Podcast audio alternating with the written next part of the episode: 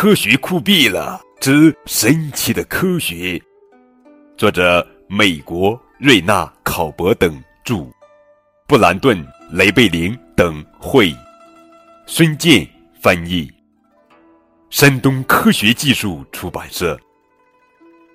四，挖泥土，是土还是土壤？穿上靴子，走出门，带上铲子去挖泥土吧，宝贝。你发现了什么？你会说那是土，但你还会说那是土壤。土壤是科学家给土起的名字。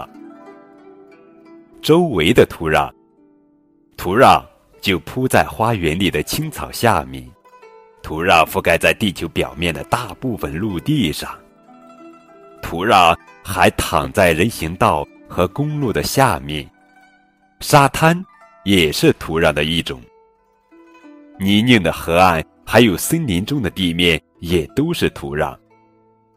土壤的厚度通常都在一米左右，但是有的地方的土壤可能只有十几厘米厚。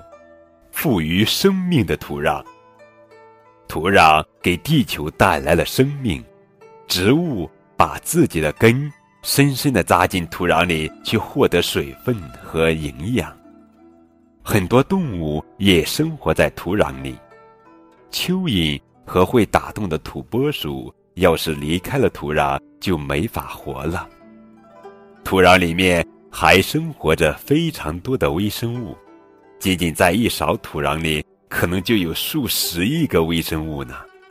你的生活。同样离不开土壤，植物的生长需要土壤，很多动物以植物为食，没有了土壤的话，就不会有我们吃的食物哟。植物释放出了我们呼吸所需要的氧气，如果没有土壤，植物就无法生存，你也就无法呼吸到氧气了。土壤的成分，那么土壤里的神奇成分是什么呢？土壤是由岩石颗粒、空气和水组成的。土壤里还会有植物和动物在死亡、腐烂之后留下的物质。飘落的树叶、树杈和死虫子等都掉落在地上。当它们腐烂后，就变成了黑色、肥沃的腐殖质。腐殖质在你听来可能非常难吃。但那可是植物的美餐哦。大多数从你手指间滑落的土，实际上都是岩石的细小碎末。很久以前，这些岩石碎末曾经是大石块的一部分呢。大的石块被称为母料，这是因为它们是那些形成土壤的小碎末的妈妈。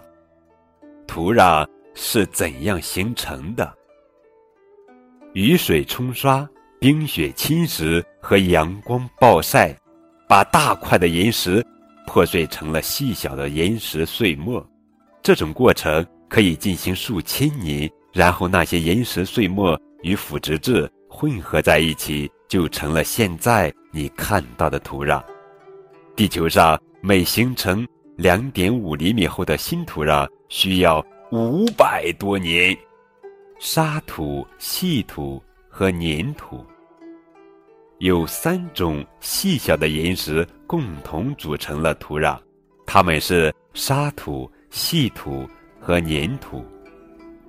每一粒沙土比大头针的针尖大不了多少，而细土和粘土就更小了。粘土的颗粒简直太小了，你必须用高倍显微镜。才能看得到。土壤的种类，沙土是粗糙的、疏松的，它存不住多少水；细滑的、黏黏的土壤当中，粘土成分太多。当这种土干透的时候，它就变得像混凝土块一样坚硬，植物根本无法生长。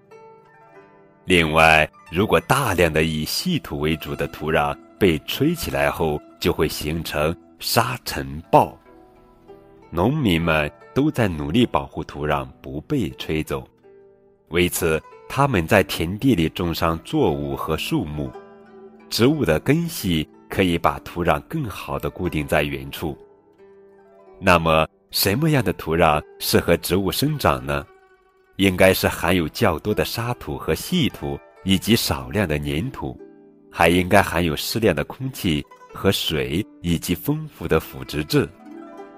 好了，宝贝，和高滚叔叔一起走出门去，再挖一次泥土吧，看看你挖的泥土是干燥的还是潮湿泥泞的。有没有看到土壤里的蚯蚓和其他虫子呢？你家周围的土壤是什么样子呢？